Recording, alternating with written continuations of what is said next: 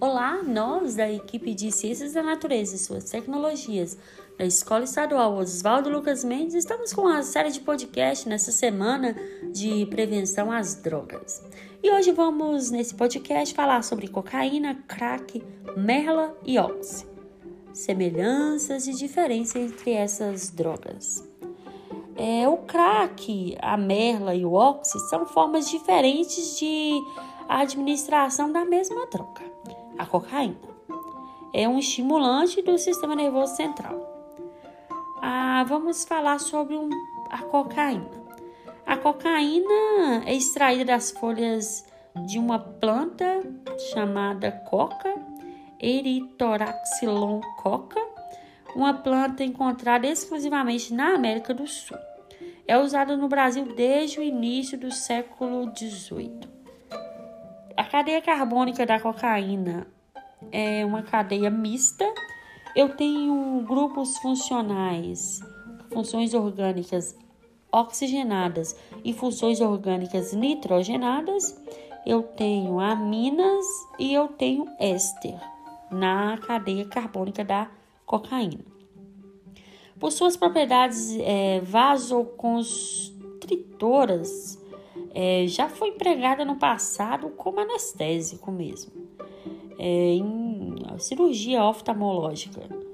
É, o uso é, dessas folhas de coca para fazer chá é bastante comum e legal. Em alguns países de altitude elevada, como a Bolívia e o Peru. É, este último conta inclusive com um órgão do governo, o Instituto Peruano da Coca cuja função é controlar a quantidade das folhas vendidas no comércio. É, sob a forma de chá, pouca cocaína é extraída das folhas e menos ainda é absorvida pelos intestinos.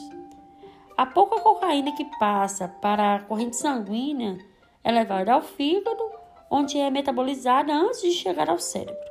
Logo, utilizada dessa forma não causa danos à saúde humana. O tratamento das folhas por meio de processos químicos com substâncias ativas, como solventes orgânicos e ácidos e bases fortes, resulta num sal, o cloridrato de cocaína, com 90% de pureza. Utilizado dessa forma, ela é ilegal.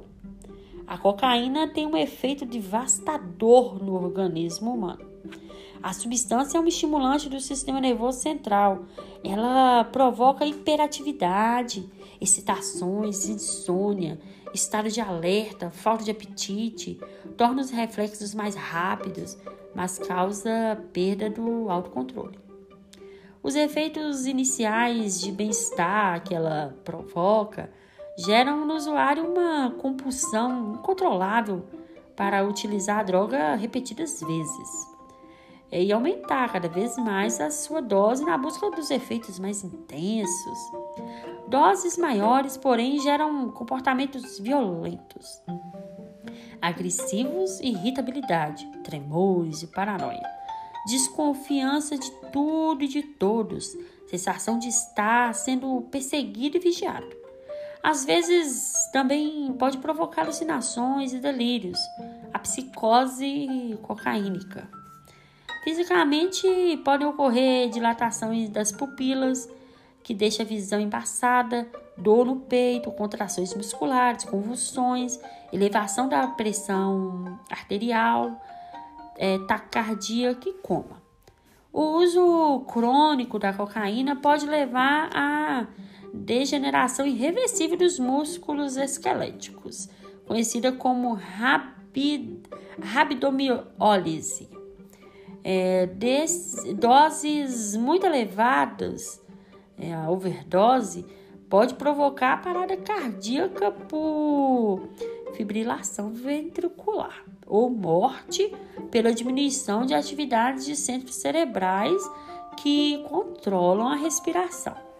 A cocaína e todos os seus derivados, pasta de coca, crack, merla e oxi, produzem a tolerância ou seja, com o passar do tempo, o usuário necessita de doses cada vez maiores da droga para sentir os mesmos efeitos iniciais de bem-estar.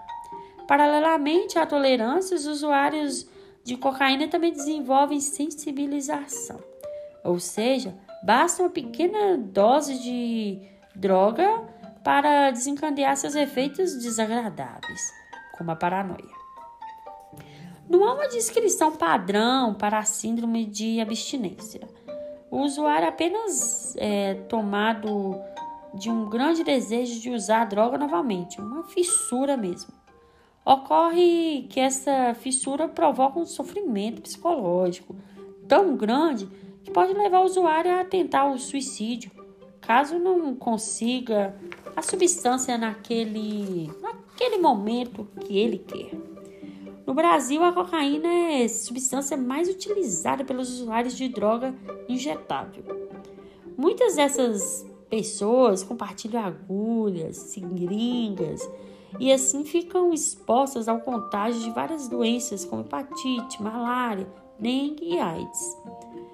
Isso tem levado muitos UDIs, que são indivíduos que usam substâncias injetáveis a optar pelo crack ou pela merla, que podem ser fumados.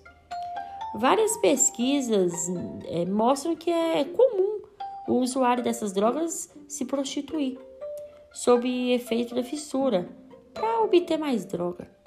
Nesse estado, não tomam nenhum cuidado e acabam ficando expostos a todas as doenças sexualmente transmissíveis, inclusive a AIDS. Gostou de saber um pouco sobre a cocaína? Sim, né? No nosso próximo podcast, vamos falar sobre os derivados da cocaína. Fique ligado, não use drogas. Você é uma pessoa inteligente.